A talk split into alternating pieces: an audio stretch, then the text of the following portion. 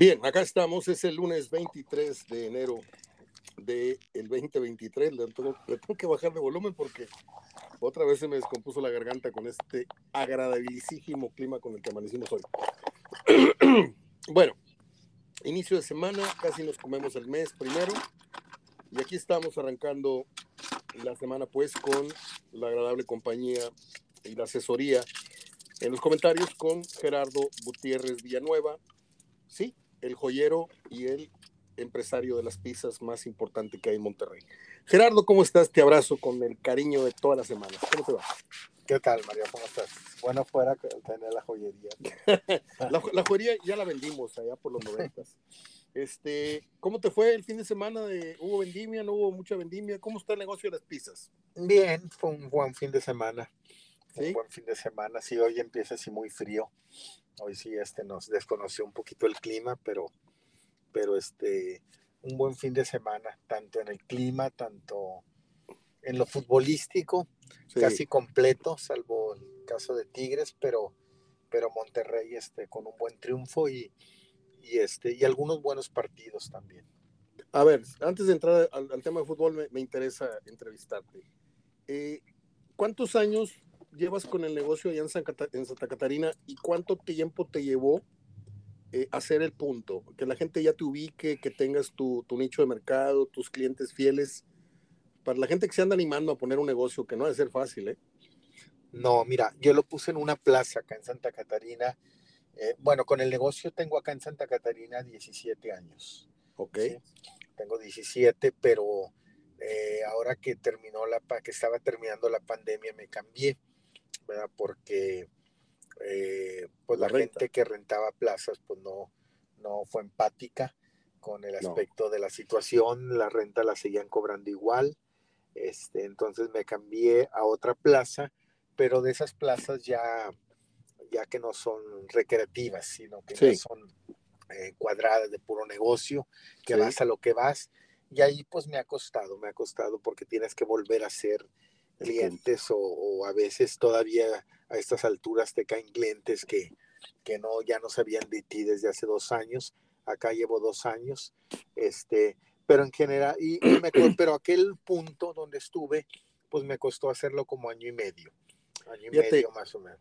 Esto que me cuentas me sucedió a mí en el tema del, del periodismo, porque cuando yo entro a Facebook este, hace ya muchísimos años y cuando empezamos a hacer este programa con Julio Olivo, que en paz descanse, pues yo sentía que en cualquier momento esa gente que te leía en el metro o que te o que te escuchaba en Núcleo Radio y en Radio Asir, que estuve varios años, y en Radio Fórmula con, con este Roland Trujillo y, y, en la mesa redonda con Toño Nelly, con Mario Castillejo los lunes, dije yo, pues uno quieras o no, ya tiene su audiencia, tiene la gente que te, que te escucha, que te sigue, y no, son contadísimos. Yo tengo ciertos miles de personas que tengo el, honor de, que me sigan, que me lean, pero muy pocos conocen la trayectoria, por ejemplo, tuya y mía en, en Radio, los drafts que descubrimos, etcétera, etcétera, y, y, se van quedando atrás. Muchos seguidores no te vuelven a ubicar y te comprendo esto porque cuando uno cambia el punto y te cambias de mucha dirección a otra o, simplemente un día te vas del local donde estabas, eh, la gente queda huérfana del producto ya no, ya no te ubican. Tú estás en, este, ¿cómo, ¿cómo te manejas publicitariamente para la gente que sepa? Eh, ¿Para venta?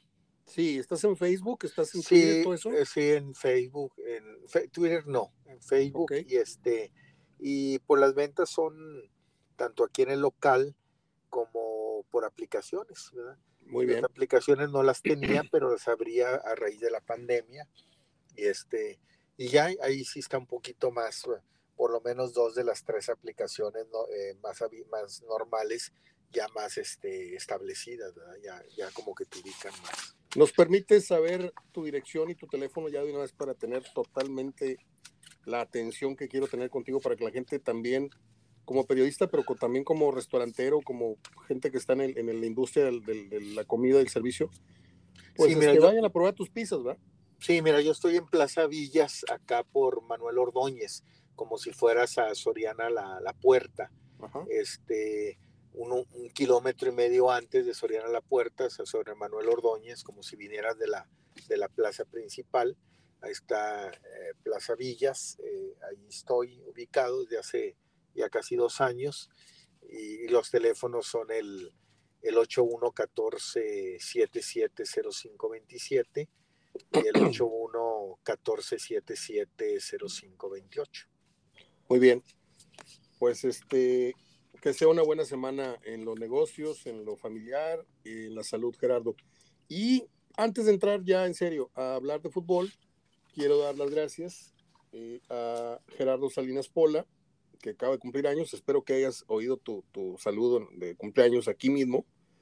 Gerardo, él es propietario del, del negocio Eres Fan de, que tiene cualquier cantidad de artículos oficiales promocionales de los equipos Tigres, Rayados, América, Atlas, Chivas, Cruz Azul, Pumas, bufandas, tazas, tarros, llaveros, banderines, relojes de pared, relojes de NFL, todo, todo, todo lo que usted se imagine a precios bastante accesibles. Si usted tiene, eh, tiene un compromiso, comillas, de trabajo, tener que regalar algo a, a, la compañera, al compañero de trabajo, que le va a Tigres, que le va a Rayados, que le va a los Vaqueros, que ahí los eliminaron, como dije, ahí lo dejé de entrever entre líneas este, vayan a Facebook y busquen Eres fan de y te atiende Gerardo Salinas Pola. También lo pueden agregar ahí este, a su Facebook. Eh, y bueno, todo esto lo anunciamos cotidianamente de manera escrita en nuestro grupo HDF. Bueno, ahora sí, abrazo Gerardo y gracias. eres, ¿Eres fan de, con D, así de, dedo o eres fan de E? De E.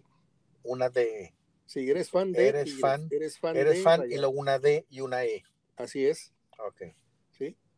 Y el día que quiera, está ahí en Ruperto Martínez, tiene un local muy... Ah, tiene aparte local. Sí, sí, no, tiene un local ahí por Ruperto, yo lo fui a conocer hace un par de años. Sí. Y no, olvídate, olvídate. Ruperto Martínez, ¿con cuál, Mario? Casi llegando a Venustiano, a unos metros de llegar a Venustiano. Ah, mira qué bien para verse artículos de Chivas, que sí. interesantes tener. Bueno, después de estos dos, el primero no fue anuncio, el primero fue porque me nace el corazón, como dice Juan Gabriel, este, pues agradecerte con una humilde mención de tu negocio, todo lo que tú haces por mí y todo el tiempo que me dedicas. Y lo otro, bueno, si es un compromiso que tengo con Gerardo Salías Pola, con Pedro Saro, que te prepara la mejor paella de Monterrey, y con el chef Hugo Valens, que se anuncia en multimedios y se anuncia acá. Y Él sirve los banquetes más deliciosos de las variedades más increíbles que te, maneja. De hecho, él, él, fue el que me trajo la cena para Navidad y Pero Saro es el que me surte las paellas para mi cumpleaños, para el cumpleaños de mi mamá, para el cumpleaños de otras personas. Este, en fin, les agradezco mucho a todos ellos. Hugo Valens, Pedro Saro, Gerardo Salinas Pola y ¿cómo se llaman tus pizzas, Gerardo? Luca Pizza. Luca Pizza. Muy bien. Entremos en materia después de ocho minutos de chacoteo comercial creo que hemos tenido una muy buena jornada, Gerardo, porque para mí goles son amores. Yo, aunque nos dedicamos a hacer análisis, no me quiero poner a veces muy, muy fino, no me quiero poner a veces muy, muy estricto, porque está tan jodida la Liga MX, a veces creo yo, que lo poco que hay lo, lo hacemos garras, al menos hablo a título personal, y cuando tienes una, una semana de muchos goles, pues ya no me importa tanto si fueron errores o no errores, si fue, estuvo bueno. De perdido, ya no te fuiste con el 1-0 o el 0-0, como en otros torneos que imperaba ese marcador. Y ahorita creo que hemos tenido una jornada bastante generosa en ese sentido, Gerardo. Sí, 33 goles, Mario. Y lo que te decía al principio, que partidos que no esperábamos que fueran buenos, sí. infumables. Este, me gustó mucho el, el, Gallos Atlas. Sí, claro. Me gustó mucho. Se puso muy bueno también el Pachuca Juárez. Sí. Este, que cerró la jornada.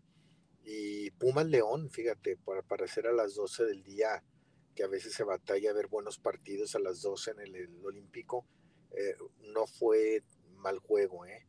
Tú eres de los ricachones que vio el partido, porque la, tres cuartas partes de la gente estaban quejándose en YouTube y en, las redes de que, pues qué pena que, bueno, que Pumas y que Televisa este, eh, asfixien de esa manera a sus aficionados, eh, obligándolos a, contratar una, nueva aplicación, aparte del cable, este, aparte de contratar internet, tienes que, bajar y contratar esta nueva aplicación llamada VIX. ¿Viste el partido? Sí, sí lo vi el partido. Sí lo vi el partido. Y, le ves este futuro a, digo, es muy temprano, pero ojalá ya aguanten al Arcamón, pero a veces no sabes, ¿eh? A veces se meten en una espiral negativo y, ¿Y cómo, cómo, es, cómo fue la derrota de, León? ¿Bien, bien hecha por Pumas o, como Monterrey que tiró tres veces a gol y metió tres? No, bien hecha por Pumas. Mira, también hay que comentarte, Pumas lo que tiró lo anotó, fue muy certero, lo poco que anotó, que, lo poco que tiró. Pero, pero bien, este, León todavía con ese estilo de la Carmón de repente muy arrebatado, con poco orden, eh, lo bueno para él es que las instituciones como León y Pachuca suelen dar continuidad, aunque tengas una o hasta dos malas temporadas. Entonces, este, sí le dan continuidad. Y el caso de Pumas yo lo vi como que, como que le sirvió mucho ya no tener a Dani Alves. Sí, sí, sí que como que ya los fastidiaba un poquito tenerlo y se ve un equipo con más armonía, más suelto este, no sé si le vaya a alcanzar con la dirección de Puente, pero ahorita pues ahí lo lleva en, cuarto lugar, ¿verdad? Entonces, este, no, no fue, no fue mal partido. O sea, la verdad, el segundo tiempo, sobre todo muy bueno. Este, y, pues bueno, todavía es muy pronto, sobre todo en equipos como Pumas, como para decir que se van a mantener ahí en los primeros lugares. ¿Cuál es tu corazonada al respecto de Rafa Puente Jr.? O sea, yo sé que hay que irnos con pies de plomo, el torneo está empezando, nadie sabe si le va a ir bien, regular o mal, pero ¿cuál es tu, tu hunch, tu corazonada? Eh, ¿Le ves tu futuro a Rafa Puente? ¿Crees que ya es hora de que le vaya bien después de tantos tropiezos?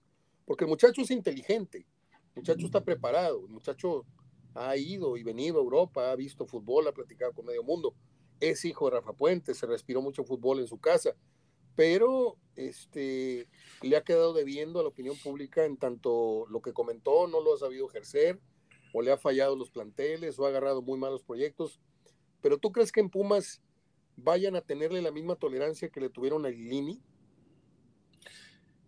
Por lo menos el torneo completo, sí. Yo creo que, que, que Puente lo que tiene es que es bien intencionado es una persona educada, preparada, bien, intencionada y como que como que los jugadores se aprovechan a veces de ese tipo de personas. Sí. Como que a veces hay que ser muy duro, muy mano dura, eh, casi casi que los traigan con la bota en el cuello. Digo, esa es decisión de y sobre todo por su juventud también. Y la juventud también, este, que no le ha ayudado, como no le ayudó también aquel que estaba en Chivas a, la cadena. no, no, no. Eh, ah, cadena sí, eh, eh este, Micheleaño, que son gente preparada, es gente estudiada, es gente con cierta educación y a veces este, tienes que tener técnicos, lamentablemente, digo, los jugadores son que les hables muy duro, que los trates muy duro para, para que puedan responderte, ¿verdad? Pumas lo que tiene es que se presenta en una institución eh, universitaria, ¿sí? Más, más atenta a las cuestiones disciplinarias que puedan ocurrir y que eso, eso creo que le pueda ayudar a Puente en una institución universitaria más, eh, como digo, más atenta a las situaciones que ocurran como ocurrió con lo de Dani Alves, Este, más cuidadosa en el aspecto de los promotores que se meten ahí. Entonces, quizá eso le pueda ayudar a tener un mejor ambiente. Gerardo, ¿a cuántos pronósticos le habrás atinado? Yo te estoy tratando de recordar y pues no sé, no sé si fui con Santos o fuimos creo empate. Que, creo que fuimos con Santos, este, eh, fuimos con, con Tigres, ok, fuimos con Rayados, sí, fuimos con este, América, le fallamos. Fuimos con América, fuimos con empate en Chivas, Toluca ganó, ganó, bueno, al menos yo fui en empate, ganó Toluca. Eh, fuimos con Cruz Azul, ganó Necaxa. Este, yo fui con León. Puma León, yo fui empate. Yo fui León.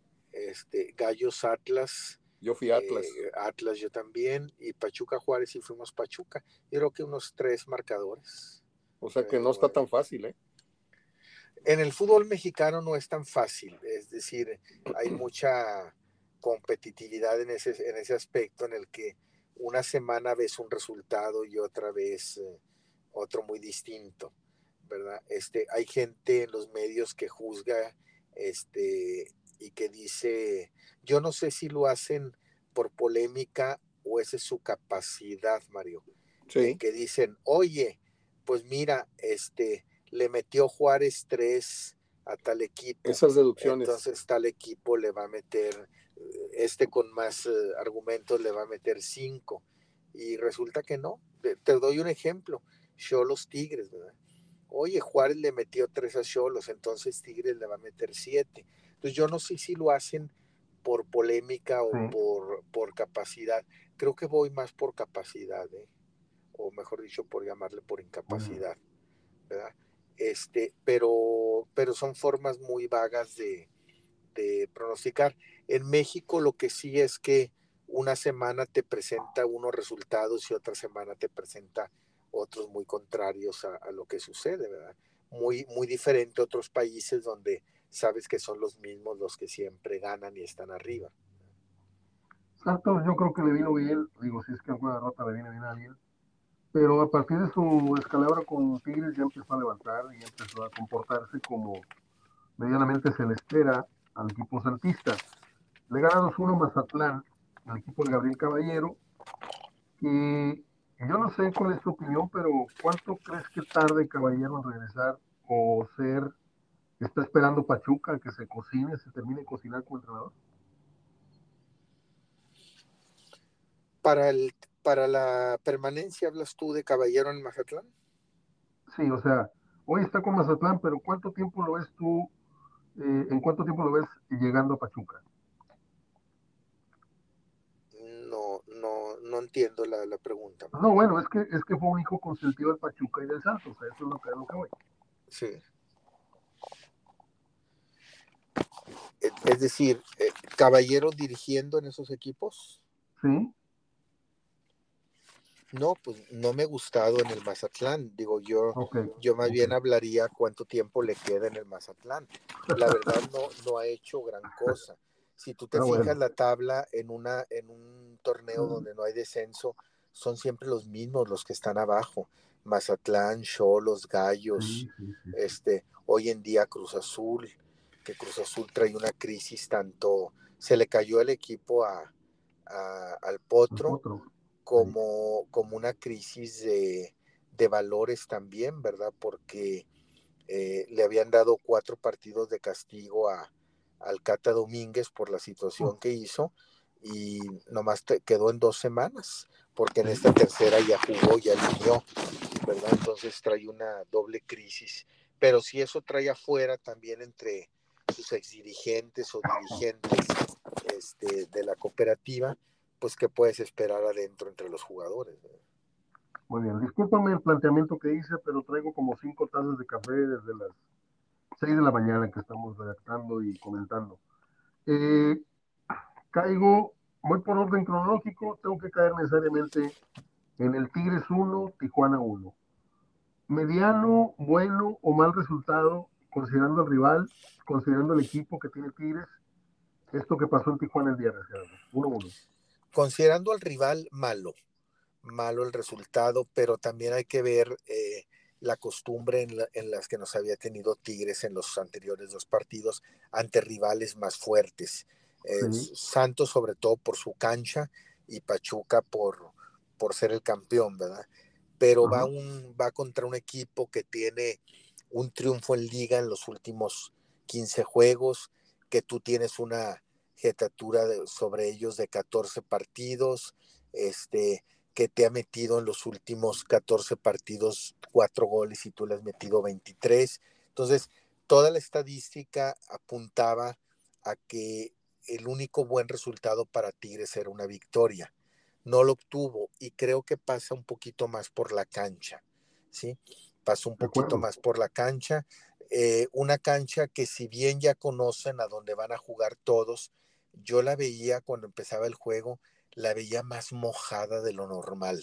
yo pensé que estaba lloviendo, no estaba lloviendo, pero yo no sabía que todavía encima de ese tipo de pasto lo riegan aún así al principio. Hasta brillosa se ve la cancha, ¿te das cuenta? Sí, sí, sí, entonces estaba muy, muy, muy, este, muy mojada y si te fijabas, batallaba Tigres mucho en, en, controlar la pelota, ¿sí? Y Cholos pues jugó a lo que sabe jugar o a lo único que sabe hacer cuando no tiene recursos, que son las patadas, que son ablandarte a base de golpes, como lo hicieron con Angulo, como lo hicieron con Aquino, con Aquino en el primer tiempo, con Angulo en el segundo tiempo, ¿verdad? Pero, pero creo que como, como resultado para lo que nos tenía acostumbrado Tigres es malo. Sin embargo, para hacer fecha 3 y que no podía haber un equipo que mantuviera una racha de 3, 4 goleadas o los primeros 4 o 5 partidos ganando, creo que es un resultado normal, ¿verdad? Normal este, dentro de, de la fecha en la que vamos. Voy a decir algo que tal vez le arranque una carcajada a más de uno, pero ¿no sientes tú que Tigres está entrando ya en una categoría, en una visual o en un, en un nivel como el de América, al que le juegan a tope los equipos medianos y chicos? No, sí, sí, este, sí es real eso. Este, realmente Tigres es ahora el, el equipo odioso, entre comillas, del resto de la República, ¿sí? Entonces le juegan a, pegarle, le juegan a, ganarle con otros recursos, eh, se concentran más, se animan más, se, motivan más y, y, lógico, Tigres va a tener que estar preparado a esto, ¿verdad? A que todos los equipos le van a jugar. Y lo dices muy bien, le juegan a pegarle, porque a Tigres le pegaron en serio, como bien dijiste a Aquilo y a Angulo. Bueno, Monterrey 3, San Luis 1.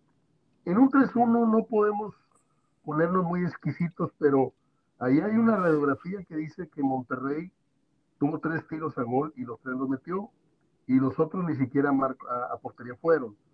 Este, ¿Seguirá teniendo Monterrey esta suerte o esta puntería Apache o habría que preocuparse por la generación y la combinación de jugadas que no se dio en su mayoría? Sí, mira, tuvo directos a gol, tuvo cinco, porque cuenta el de Aguirre, el travesaño, que ah, después cuenta como un segundo, el de Funes Mori, que el cabezazo. Y tuvo otro más, Aguirre, en, este, en otro cabezazo. O sea, tuvo cinco, tres de Funes Mori y, dos de Aguirre. Lo que me está gustando es que todo lo que está generando Monterrey y lo que está anotando y lo que está asistiendo son los mismos tres, Funes Mori, Aguirre, Berterame.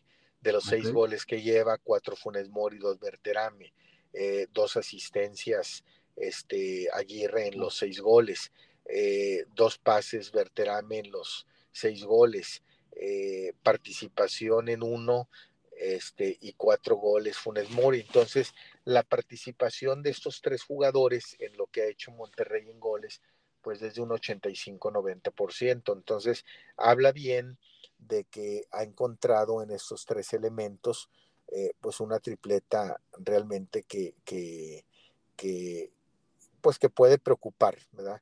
Que puede preocupar como para que los equipos que siguen eh, vayan viendo o se vayan cuidando un poquito más y, y, no y permitan que Monterrey trabaje más la parte defensiva y la parte de media cancha. Si tuviste el sábado, no le dio tiempo al San Luis ni siquiera de presentarle su planteamiento, ¿sí? Claro. ¿Qué planteamiento te iba a presentar? ¿Quién sabe? ¿Sí? Después lo dijo Jardine en la conferencia que él iba a jugar al contragolpe, ¿sí? Y no lo dejaron ya porque pues el gol vino al minuto con 48 segundos. Entonces, esa es la parte buena del Monterrey, que encontrando un tridente así, eh, al preocupar más, te dé más oportunidad de, de buscar un mayor equilibrio en la parte de atrás.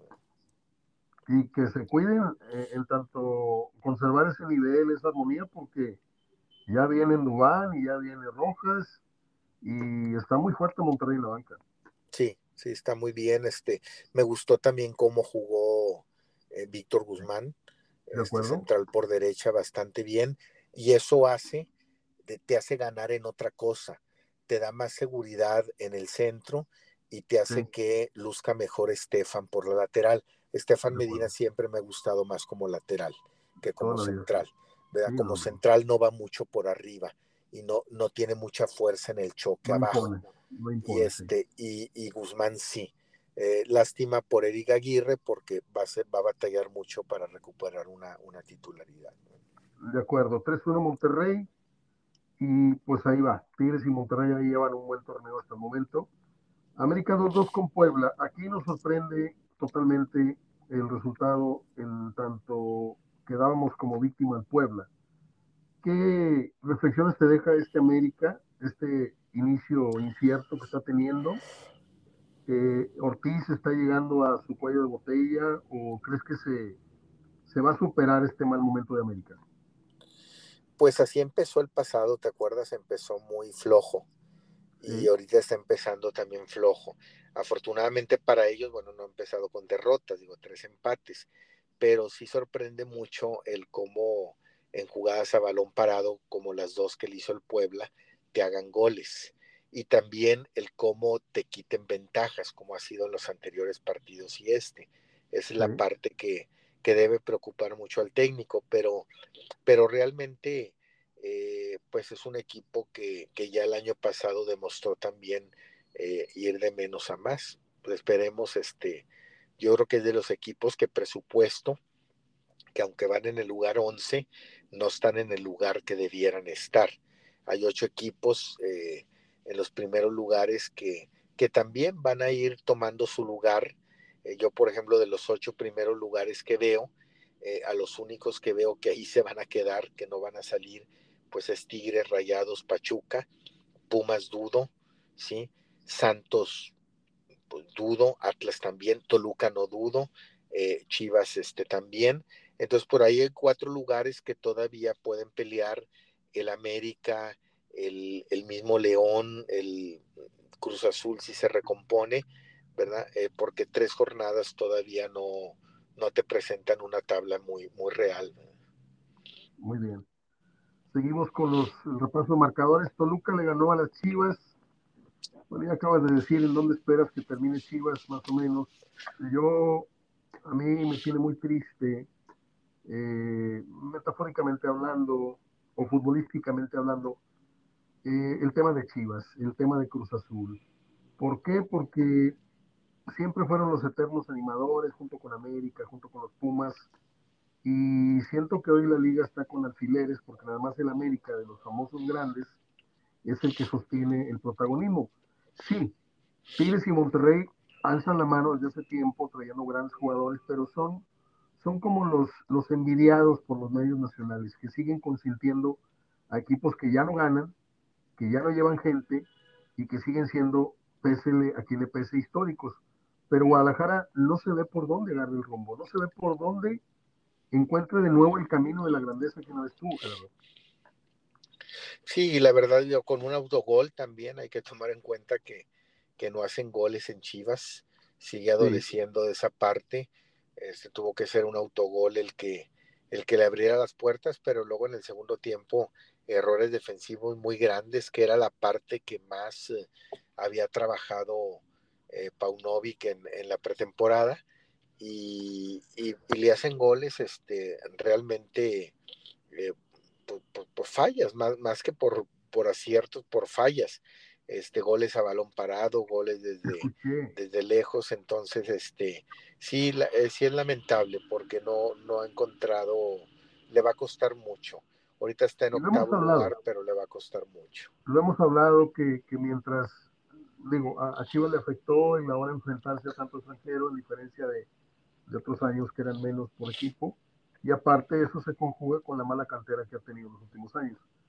Eh, le escuché por ahí un comentario, no recuerdo a quién, si no daría el crédito, y me pareció interesante, que dijo a título personal esta persona en televisión, no sé si fue Samortini o algún otro de alguna mesa, que le gustaba incluso más Chivas jugando bajo la edición de Cadena que de este hombre. Sí, porque Cadena por lo menos ya conocía a los elementos que jóvenes que él subió, que él traía aquí pasa algo bien curioso, Mario, porque fíjate, Chivas, eh, cuando Cadena toma al, a Chivas, Tapatío no iba tan bien en, la Liga de Expansión. y, luego la gente que él promueve como el Tepa González, como, como Pérez Bouquet, este, por, le resultan en Chivas, ya los llevaba. Y ahorita Chivas este, pues no, no está dando y Tapatío va en el primer lugar de la Liga de Expansión junto con Celaya. Entonces, muy curioso, pero, pero sí hay dos, tres jugadores que Pauno no ha utilizado mucho, que los tiene más en el Tapatío y cuando los ha utilizado en Chivas, como en la primera jornada el Tepa González, no lo ha puesto en su posición del centro de ataque y, Pérez Bouquet también no le ha tenido la confianza y es el jugador, eh, el, ahorita el que mejor está jugando en liga de expansión de todos los equipos y no lo utiliza, ¿verdad? Entonces, eh, quizá con cadena, eh, con el conocimiento de los jugadores, tendría ya un proceso, pero pero este técnico pues los está conociendo apenas. Acuérdate que hablamos cuando empezaba la temporada que doliera o no doliera o se entendiera o no, pero ellos están planeando como una temporada de, conocimiento, de como quien dice de limpieza,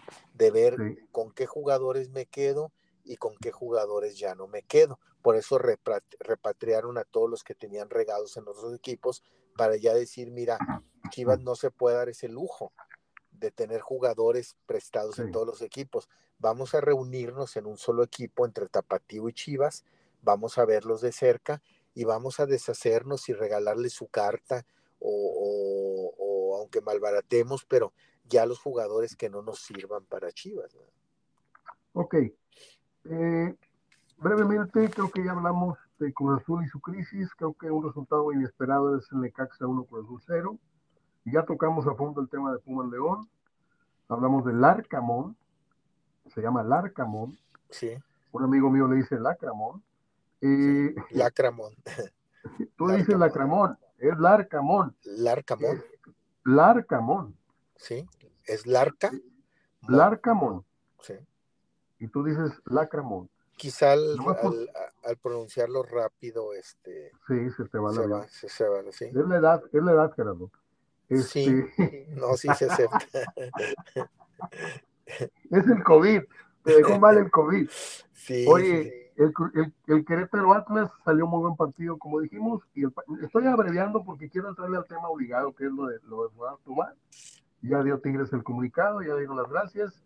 El tipo se está subiendo al avión con 12 millones y pico de dólares, que es una majadería. Eh, Querétaro 3, Atlas 3 y Pachuca 4 Juárez 1, un muy buen cierre de jornada. ¿Quieres tocar algún aspecto arbitral que es tu Boli? Sí, Mario, fíjate que no me está gustando esa famosa línea que ahora trazan roja para el fuera de lugar. no sé si te has fijado, están tardando más ahora para los fuera de lugar de lo normal. De acuerdo. Sí. Están tardando ahora hasta tres minutos. Sí. Y, y realmente, y sabes tampoco que no me gusta hoy en día tienes que validar todos los goles, así sean buenos, así sean clarísimos, tienes que validarlo. El primero del Monterrey simplemente, tienes que validarlo, este, aunque lo viste normal y no pasó nada, y, eso afea al fútbol, le quita, yo, yo estoy de acuerdo que un gol eh, te tardes, digo, no me gusta que se tarden, pero te tardes porque si hay una duda. Qué lástima que me pero ahora en todos los goles tienes que checar y aún en los más claros te tardas hasta tres minutos, ¿sí? Le quita tú sabes mucho. Por qué, ¿no? Tú sabes por qué, porque le dan al video hasta más atrás a ver si la jugada no viene precedida de un foul, no necesariamente de, un foul en el centro, con una mano que no se vio, o un... No, le dan para atrás porque hay una jugada previa que dice el bar, oye, este, vimos una falta en medio campo, viene el otro güey la ve, no le gustó como falta y lo, lo valida el gol. Yo estoy de acuerdo contigo.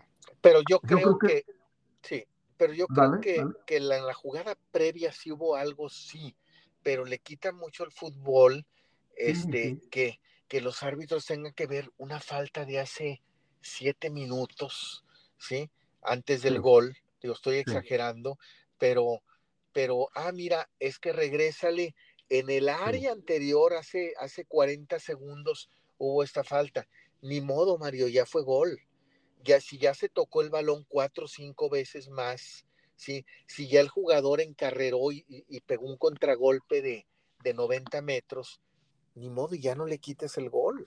¿Y no te parece que esto es exhibir, digo, involuntariamente a lo mejor el bar, pero no te parece que se están exhibiendo de esa manera los árbitros? Porque sí, si hay una jugada en medio campo que fue foul y que no vio el árbitro y que no vio el bandera, ahí estás hablando de cuatro ojos o un par de, un par de, ojos que, que se les fue esa rola, digo, tan fácil que, tan fácil que él, yo hablando desde la tribuna, obviamente, si yo veo que hay una acción que considero falta, yo levanto la bandera.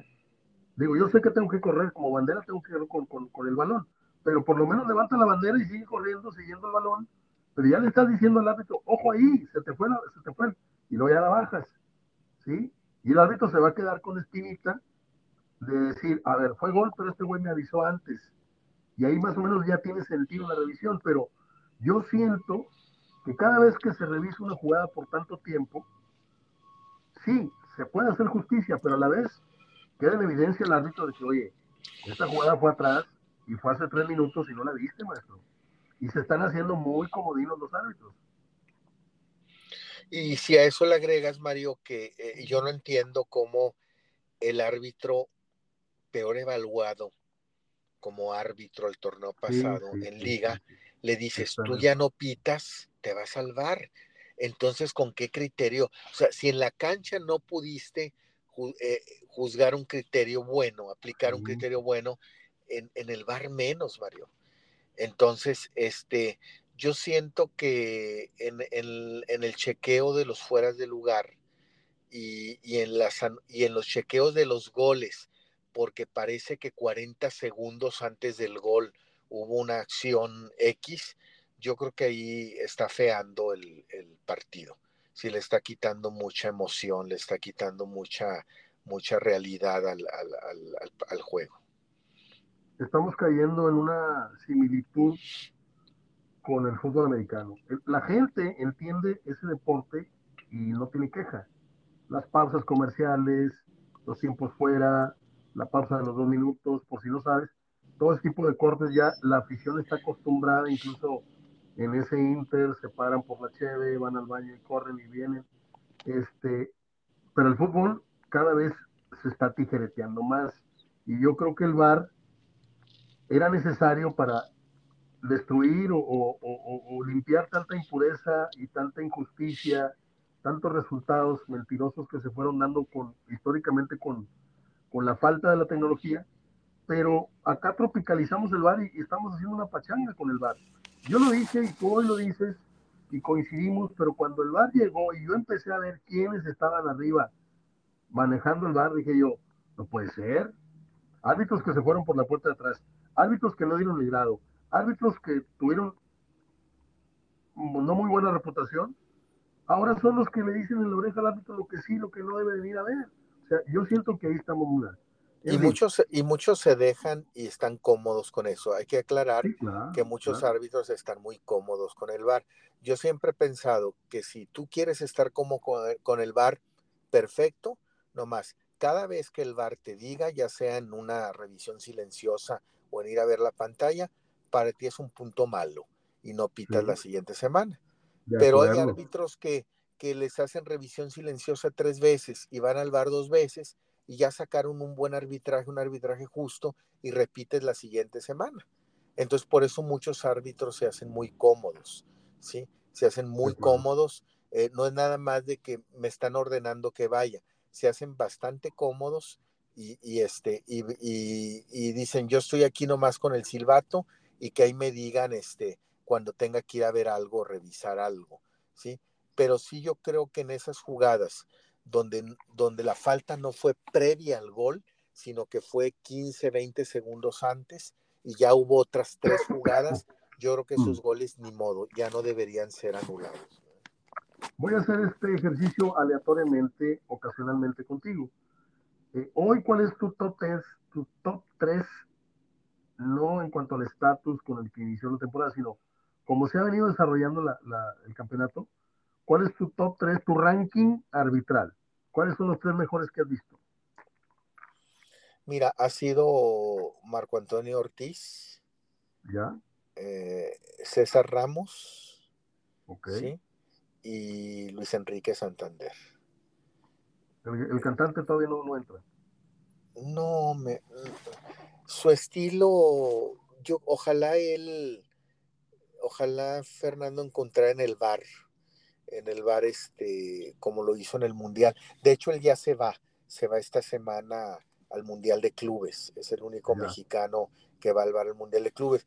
Y ojalá después, en, porque le queda pronto al retiro, pueda quedar al, pues, al frente del bar en México y pueda mejorar de acuerdo al, al, al muy buen trabajo que hizo, o muy buena apreciación que tuvo por parte de la FIFA en su trabajo en el bar. Pero como árbitro se me hace muy pachangón, o sea, se me hace... Muy llevadito, muy... Que mide mucho, deja tarjetas, no le gusta sacar mucho tarjetas, este, y, y, creo que le resta, le resta, eh, bueno, marca estilos diferentes, pero eso afecta a otros juegos o afecta al mismo equipo que le pitas una semana, no le sacas una tarjeta, te lo agradece, pero la otra semana otro árbitro le saca por la misma circunstancia la tarjeta y se andan quejando, ¿sí? Que era lo que se quejaban de Chacón. A Francisco Chacón era lo que decían, es que mira, le pitas a los equipos, no sacas tarjeta y al otro día esos equipos se, se quejan porque por criterios iguales otro árbitro sí le saca tarjetas. Este, Cerramos, pero sí son pocos, son los árbitros que te mencioné. Muy bien. Cerramos el tema arbitral y caemos con este comunicado para cerrar nuestra conversación, Gerardo. Club Tigres informa que se ha tomado la decisión de dar por terminada la relación laboral con el jugador Florian Tristán Mariano Taubán.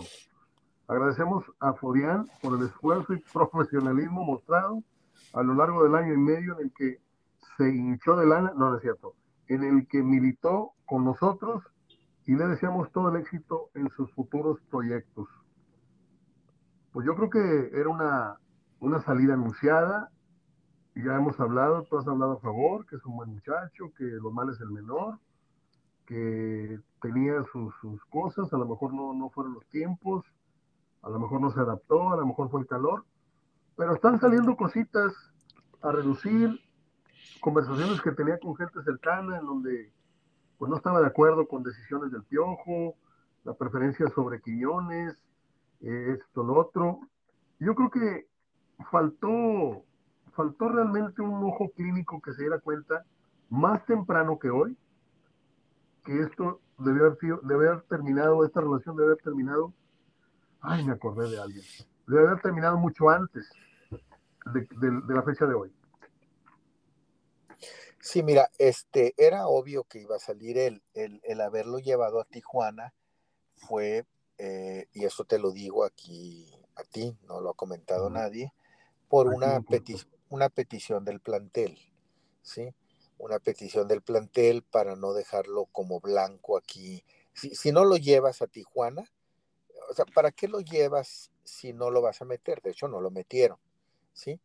Entonces lo llevaron porque si lo hubieras dejado aquí y no lo convocas para el partido, todo, todo el fin de semana se hubiera enfocado la atención en él. ¿sí?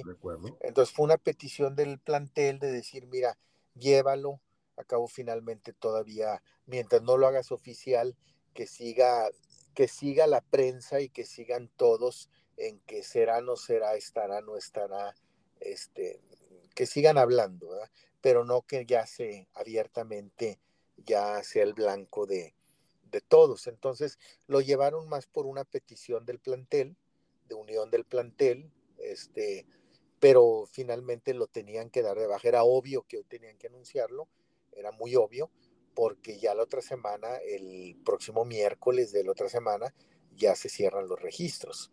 Y tú también no te puedes dar el lujo de tener todavía una semana fuera Ibáñez por no decidirte a darlo de baja, ¿sí?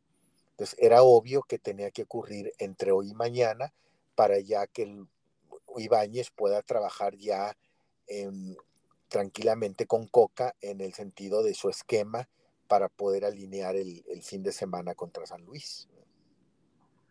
Pues muy bien, yo creo que no vamos a repetir ni a clonar comentarios de nadie. Yo creo que tú y yo hemos expresado y vimos venir esto. Eh, lo calificamos, desgraciadamente, como la peor contratación en la historia del fútbol mexicano y, de Tigres. Eh, no fue de mala fe, etcétera, lo que tú quieras y mandes, pero al final termina siendo lo que es, ¿sí? Termina siendo costoso, termina siendo poco útil por las razones que hayan sido, y yo creo que termina siendo una, una gran lección, Gerardo, para... Eh, yo sé que el Arcón está lleno de monedas de oro en, en, en Cemex y en, en, este caso en la, en la caja chica que es Sinergia, pero no se pueden dar el lujo de cesar a un, nuevamente, cesar a un jugador y decirle, bueno, aquí está su cheque, su finiquito, váyase con 12 millones de dólares. Es una, es una majadería para, para la economía, para el aficionado, porque yo no sé si el aficionado sienta que en esa maleta va algo de su dinero. No, Mario. Sí, no, no, no. Del aficionado no. Lo que sí creo, Mario, es este, tiene que hacer autocrítica la directiva y el técnico en turno. ¿Sabes lo que creo que le está? Porque mira, ahorita esto tú va. Ayer fue Carlos González. Sí. Fue Leo Fernández. Sí. Fue Julián Quiñones. De acuerdo. Sí. Yo creo que le han querido encontrar un socio Soteldo. A, Soteldo, a Guiñac, y no se le han encontrado como aquel brasileño, se me va el nombre de ese. Sobis. Sobis. Y si te fijas de Sobis para acá, son más los jugadores que han salido que los que se han quedado.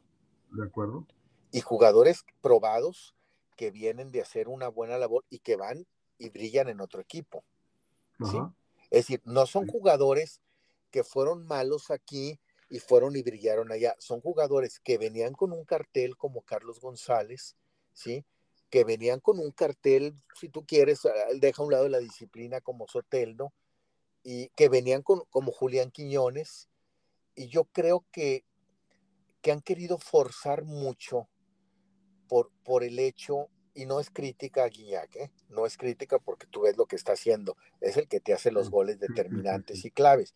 Aquí lo que está pasando es que Guiñac te sigue haciendo los goles determinantes y claves, sigue siendo un hombre muy importante deportivamente y en cuanto al liderazgo para el equipo, pero sus condiciones, Mario, van mermando. En cuanto, sí, entonces en esa búsqueda de, de alguien que haga sociedad con él para que darle al equipo más agilidad, ¿sí? Eh, no, nadie, ningún técnico, ni Herrera, ni, ni ahora, parece que ni ahora Coca, ni, ni Tuca, han dicho, bueno, ese cambio generacional va a ser ya metiendo ciertos minutos a Guiñac y al que traje metiéndolo más tiempo, o al revés. No, ha sido quien juegue con Guiñac, quien siga jugando con él para no sacarlo. ¿sí?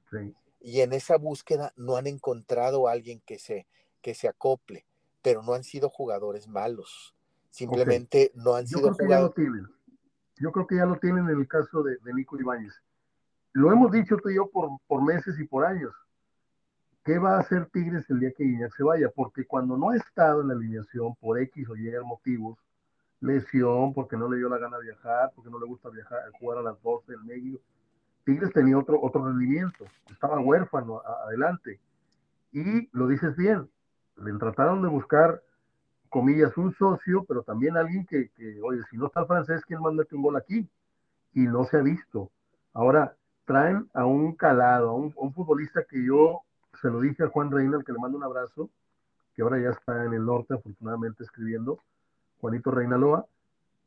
Le dije antes de, si tú me das a escoger entre traer a Berterame y a Nico Ibáñez, yo traigo a, a Nico Ibáñez y se fueron por Veterame, ahí va, ahí va el muchacho, tiene presencia, tiene prototipo de buen jugador, pero todavía no es el matón de San Luis, a lo mejor porque tiene a, a Mori, pero Nico Ibáñez me mostró en San Luis, me mostró en Pachuca, y si Guiñac lo permite, tiene que seguir siendo Nico Ibáñez con y sin Guiñac a un lado, porque yo no sé cuánto tiempo le quede a, a, a Guiñac. Lo que sí sé es que un jugador que avanza, y esto es un tema bien delicado porque la gente piensa que nosotros queremos retirar a Guiñac, no.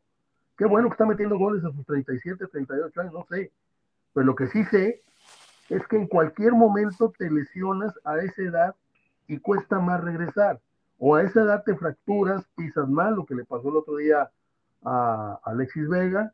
Eh, o sea, no es lo mismo tener una edad y recuperarte que si ahorita le cae la maldición de una lesión que Dios no lo quiera, ¿verdad?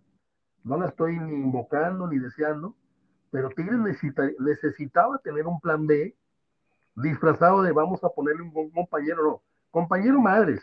Tigres necesitaba tener un 9 que ya viniera jugando con él a la hora que éste deje el, puesto. Y yo creo que a Guiñac le queda un torno y medio, más bien un año y medio, o, o, o lo ves tú jugando a los 40 años. Sí, pero mientras, ¿cómo los acomodas, Mario? Porque yo estoy muy interesado en ver, ya se le otuba, en ver, el principal problema es a quién va a sacar de la alineación Diego Coca. No sé quién, pero a Nico no lo trajeron para tener ahí las nalgas. definitivamente que no, pero vuelvo a lo mismo, vas a ver, para todo técnico implica un cambio, un cambio en lo que ya vienes haciendo. A veces, a veces jugar, a veces jugar diferente. Yo sabes dónde creo que va a brillar más este torneo, este semestre, Nico Ibáñez. Le van a dar toda la conca a él. Digo, va a jugar en la liga definitivamente titular, pero él le van a dar solito con un esquema diferente la conca. Porque ¿para qué metes a Guiñac si él no va a viajar en los partidos de vuelta a Estados Unidos? verdad? O sea, ¿para qué metes un esquema cuando te visite el Orlando aquí y luego vas a visitarlo y lo vas a visitar sin Guiñac? Pues mira, ya mejor juégalo toda la conca con, con Ibáñez. ¿Para qué estás cambiando cada semana un esquema? Y ahí es donde va, va, va a ser un esquema exclusivamente todo lo que ponga de ofensiva para Nico Ibáñez.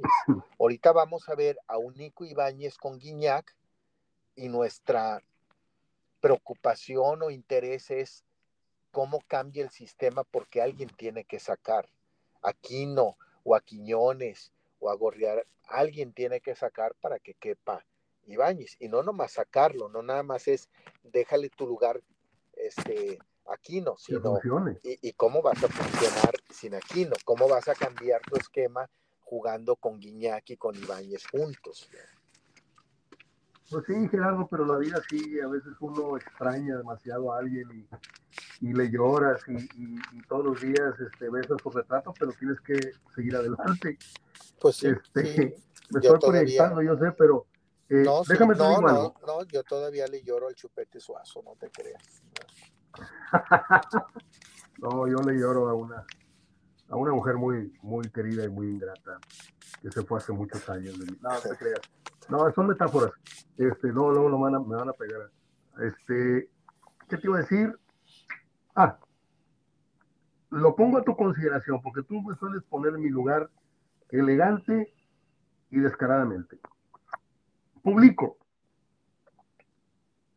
Mientras que Almada, el Pachuca lo premia por su reciente y único título que ha entregado con un auto último modelo, el Monterrey, estoy hablando de memoria, perdona la sintaxis, el Monterrey premia a Bucetich con una pinchurrienta puse, para no omitir, una pinchurrienta placa de cristal que no vale 1500, no vale 1000, 1500 pesos, a Víctor, que ha sido el artesano de la gloria y del estatus del que hoy goza su afición. ¿Sí? Y me contesta un montón de gente, oye Mario, ¿tú qué sabes? A lo mejor en privado ya se lo dieron, o el mejor homenaje para Bucetich fue la ovación el día que le entraron el talla. Yo no sé, pero si alguien merece las llaves de la ciudad, deportivamente hablando, es Bucetich en, en, en, en Monterrey y Don Carlos en Tigres, cosa que no siento que se le hayan dado. Porque hay, hay gente que me escribió, Mario, y un, saludo para Jorge eh, Gil Jalón. Mario, no le pueden pagar lo, que, lo, que le, lo que le dio al equipo, ya se lo pagaron. No, yo no estoy pidiendo que le vuelvan a pagar la gloria ni, ni, el sueldo. No.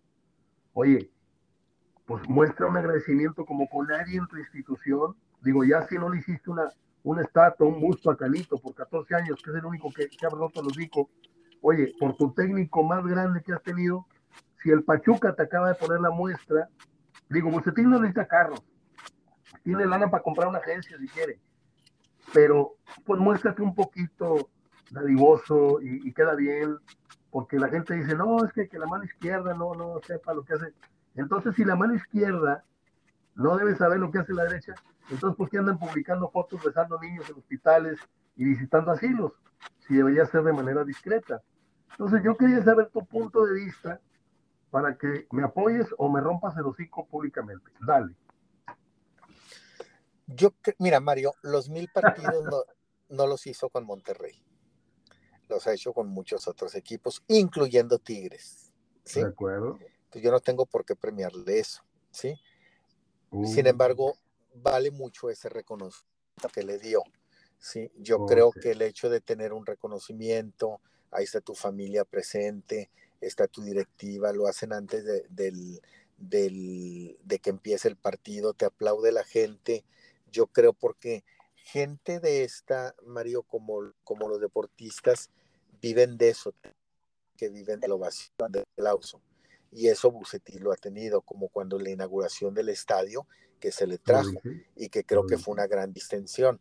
Este, del cómo lo haga uno con un carro.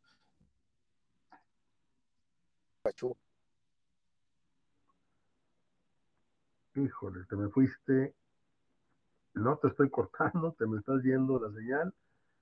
Yo lo único que opino es que bueno, ahí voy a dejar el tema.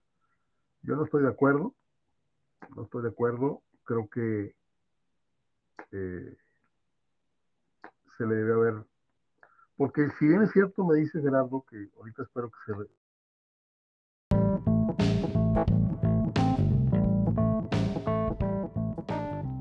Bueno, acá estoy de nuevo, se, cortó ese archivo, ahorita recupero Gerardo. Eh,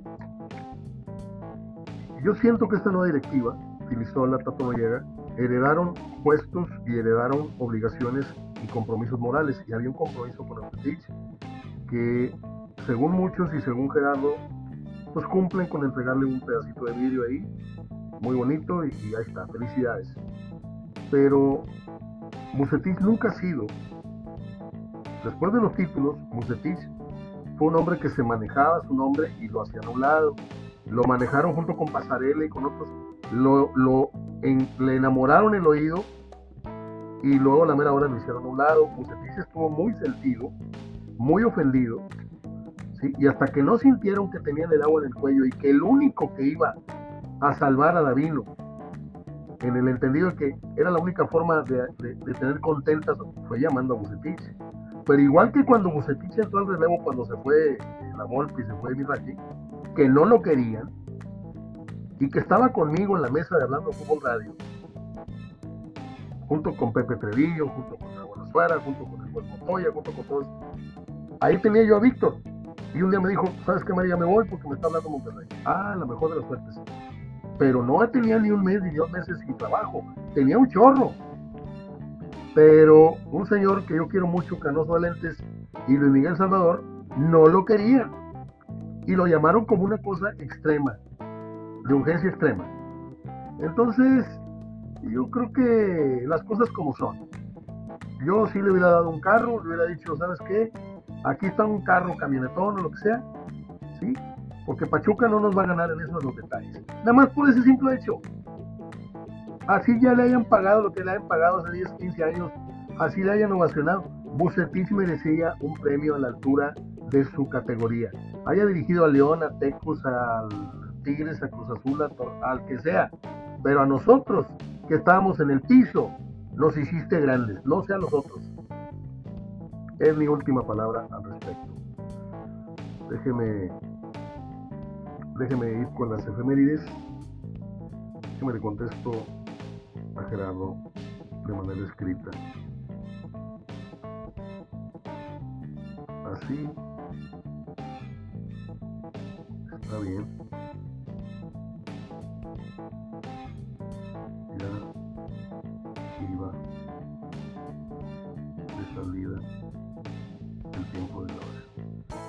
Bueno,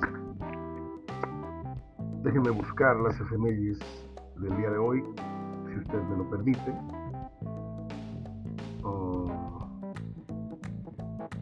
Estoy? Estoy, estoy.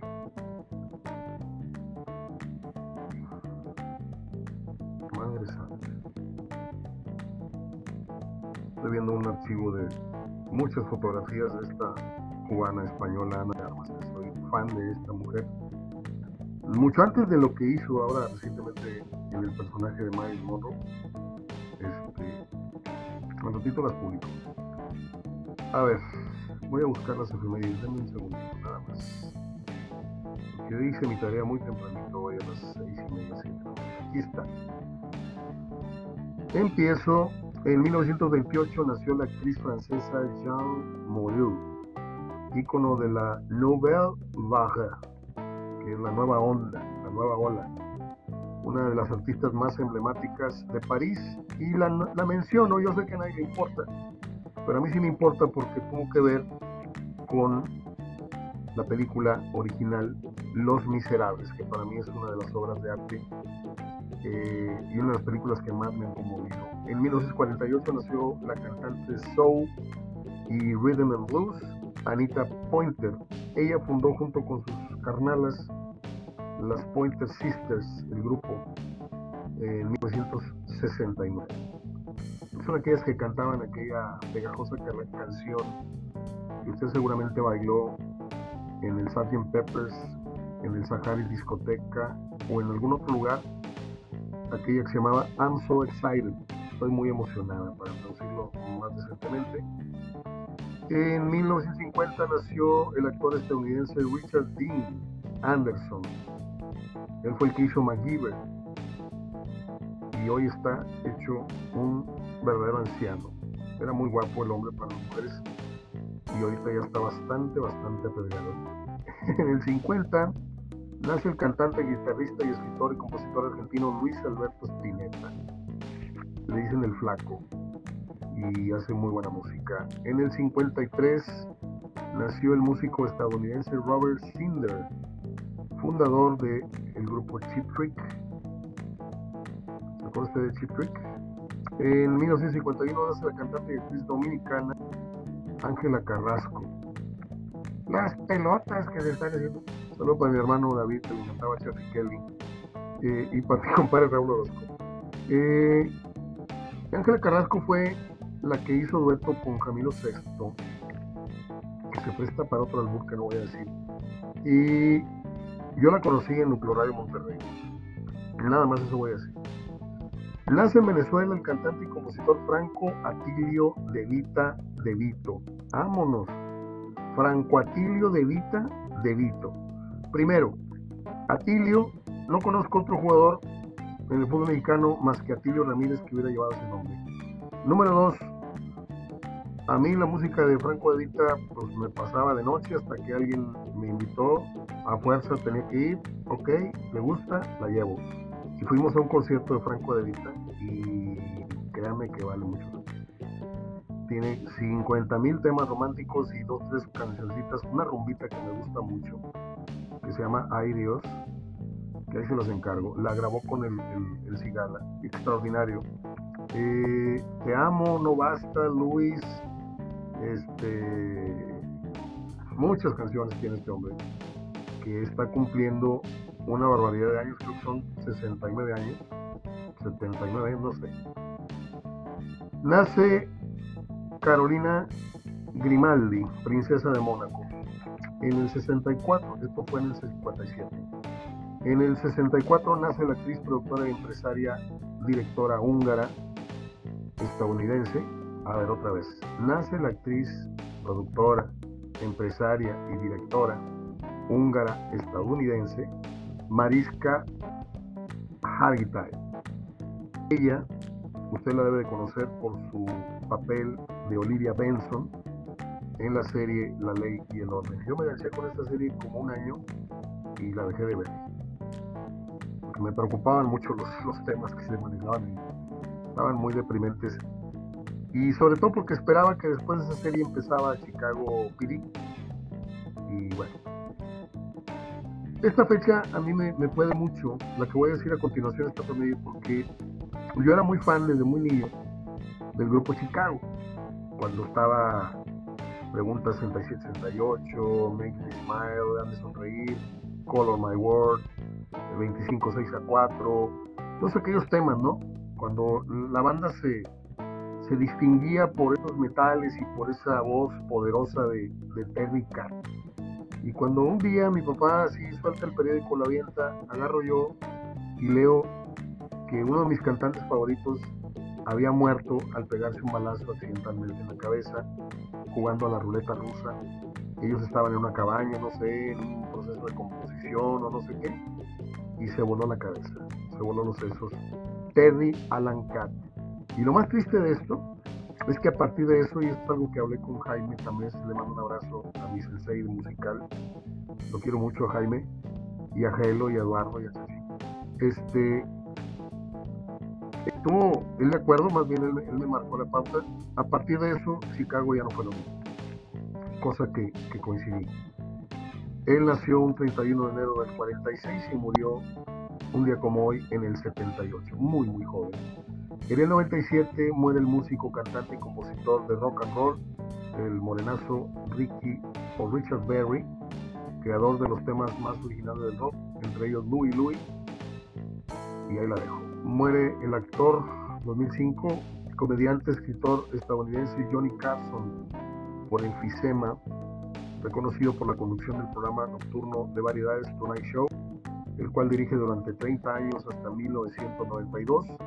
Nació el 23 de octubre del 25. Déjeme le digo modestamente que yo no paso una semana sin que me dé un chapuzón en los videos de Johnny Carson. Uno, porque era el favorito de mi papá. Este, este show lo pasaban en las noches, no me acuerdo en qué canal. Y mi papá, que manejaba muy buen inglés, lo veía. Y dos, porque hay entrevistas épicas.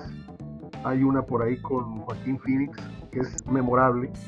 No, no es cierto, me estoy equivocando, era, otro entrevistador. Hay entrevistas ahí con Sinatra, hay entrevistas con eh, Robin Williams, hay entrevistas con Rachel Welch, hay entrevistas con Muhammad Ali, que son históricas en la televisión norteamericana. Termino. Un tipazo, Johnny Carson. Imitado por todo, por medio mundo. Hoy los conductores, estos cómicos este, que hay, este, no le llegan ni a los talones. Y no digo que sean malos, pero no van a estar nunca a la altura de la categoría. Es como Gilberto Marcos. No va a volver a, ver en esta ciudad un comunicador, noticierista, comunicador, conductor, entrevistador, como lo fue el licenciado Gilberto Marcos. Y mire que ni me saluda. A mi papá lo quería mucho, a mí ni me saluda. En el 2018, a los 76 años, el cantante Neil Diamond anunció que se retiraba de las giras y los conciertos, aunque aclaró que seguiría trabajando como compositor en sus grabaciones y otros proyectos que tiene pendientes. El artista, que ha vendido más de 130 millones de discos, fue en 2018 diagnosticado con el mal del Parkinson y debió cancelar muchas presentaciones, entre ellas en Australia, Nueva Zelanda, etc. Acaba de circular hace unos días un video que se hizo viral en donde reaparece en un escenario ya con el problema de, del Parkinson y no sé si sé, y viene cantando la famosa Sweet Caroline y todo el teatro le contesta con el famoso coro este, So good, so good, usted ya, ya conocerá ese estribillo y bueno, este es un, segmento que a mí me encanta, lo disfruto mucho. El tema de las efemérides. Mm, qué pena por los vaqueros, pero yo ya la veía venir. Este, lo que no veía venir era la derrota de los Bills. Este, y no sé. No sé, creo que Filadelfia está muy fuerte. No me haga mucho caso, si usted cree que yo no soy americano, no soy americano, pero tampoco estoy en el piso ayer vi los partidos, muy divertidos y todo muy bien. Tengo muchas recomendaciones de lecturas. Eh, le agradezco mucho un buen amigo que el sábado me hice un asado aquí en casa y me regaló a Carlos Fuentes. El libro se llama Aura, un clásico. Y me regaló a José Emilio Pacheco Las batallas en el desierto estos libros me los voy a chutar, están muy cortitos. Estos libros no llegan vivos al día. Es uno de mis propósitos, este, leer, leer y aprender más de cocina. Tengo como unas 100 recetas guardadas en lo que va del año. Este, recetas de asador, recetas de ensaladas, quiero enseñarme a hacer pasta, este, para cocinarle a la mujer que me ame. No, no se crean, porque me gusta la cocina nada más. Les mando un abrazo, que tengan una buena semana, apenas estamos iniciando la semana. Al ratito vamos a hacer el súper, como todos los lunes, y luego a cenar por ahí un caldito de pescado, mm, unas tostadas de pulpo, unas tostadas al ajillo, pues no saben, se llama Chavitas el, restaurante. Y abrazo hasta Cancún a mi hermano Rafael Chávez.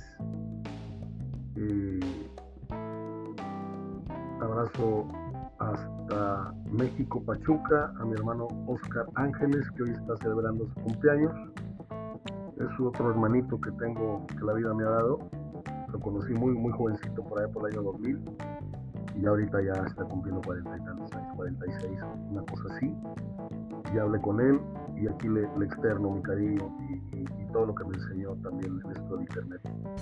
Saludos hasta Guadalajara, tengo muchísima gente a la cual recordar y a la cual agradecer, atenciones, este, información que me mandan, periodistas, amigos, amigas y algunas otras este, situaciones más. Eh, y nada, puedo mandar saludos un buen rato, pero caería decir la chafés de programas que se pasan dando saludos. Pero a veces lo hago para que crean, para que no crean que no los tengo presentes. El agradecimiento a la gente que me oye en Yucatán, en Sinaloa, en Chihuahua, en Veracruz, en el Estado de México, donde también tengo ahí un pedazo de mi corazón, en Toluca y en Atizapán para ser concreto, eh, en Puebla. No, no, no. Y, me, demandan, me exigen que por qué nada más hablo. Pues sí, lo que pasa es que son muy pocos seguidores en esas ciudades de otros equipos. Pero si usted notó, hablamos a fondo o le dimos unos minutos a Pumas, a Cruz Azul, a la América. O sea, sí, generamos un programa de radio desde Monterrey. Y la base del programa está pensada en, hablar de tigres y rayados. ¿Por qué? Porque aquí está, en, en, eso la mayoría del auditorio. Pero no descarto jamás. Este, este programa no se va una sola semana sin haberle dedicado un buen editorial a Chivas, un buen comentario en América, un buen análisis a Cruz Azul, un buen análisis a Pumas. A los equipos que de plano no tocamos así de más que para comentar su resultado es el Gallos, el Tijuana, el este, el otro. Que me perdonen pero sí le damos su lugar y su respeto al resto de los equipos. Ya me voy, hace hambre, son las 2 de la tarde con 12 minutos. Ah, me van a llevar a comer a la taquería más emblemática, o una de las taquerías más emblemáticas que hay en la ciudad, que es la taquería Juárez. Ay, papá. Unos sopes, unas flautas, unas enchiladas. Ay, ay, ay un muy mal día para empezar la dieta. Abrazo de gol, soy Mario Ortega, gracias Gerardo Gutiérrez y gracias a Gerardo Salinas Pola y su negocio Eres Pandé, búsquenlos en Facebook. Gracias a Pedro Saro que nos prepara, y no es verso, ¿eh? No es verso. Aquí me ha traído los últimos tres años las paellas más deliciosas. Y aparte, cuando hacía yo mis peñas de fútbol en su restaurante, al final nos ponía una paella al entrevistado, que fue Gerardo, que Cortés, que fue Verdirame, que fueron muchos, nos ponía una paella al centro. No saben la comilona, qué delicia. Le mando un abrazo a mi querido Pedrito Saro. Y también al chef Hugo Valencia, Hugo, eh, Hugo Valens, usted lo encuentra así, este, en Facebook. Eh, ahora le voy a decir cómo se llama su negocio, porque yo lo promociono como él y sabe, no creo que ni me escuche, le posteo el programa, lo etiqueto, pero no sé si me si ya me ubicó. Por acá tengo su, su referencia comercial. Es catering, es que no me prendo. Perdóname Hugo si, si falseo un poco. Acá está. Usted lo encuentra a Hugo como Valle Alto Catering Gourmet. Ahí viene resaltado con su hermano este, y con sus familias, sus hijos, etcétera. Búsquelo, Valle Alto Catering Gourmet busca a Pedro Saro o Pedro Paellas, como usted guste, tiene su cuenta de Facebook, y busque a Gerardo Salinas Pola y su negocio se llama Eres Fan de. Es todo. He cumplido, creo, con un buen programa y he cumplido con los agradecimientos con la gente con la que estoy muy, muy agradecido por su apoyo. Es todo, amiguitos. Abrazo de gol. Pórtense bien. Regreso mañana si Dios quiere.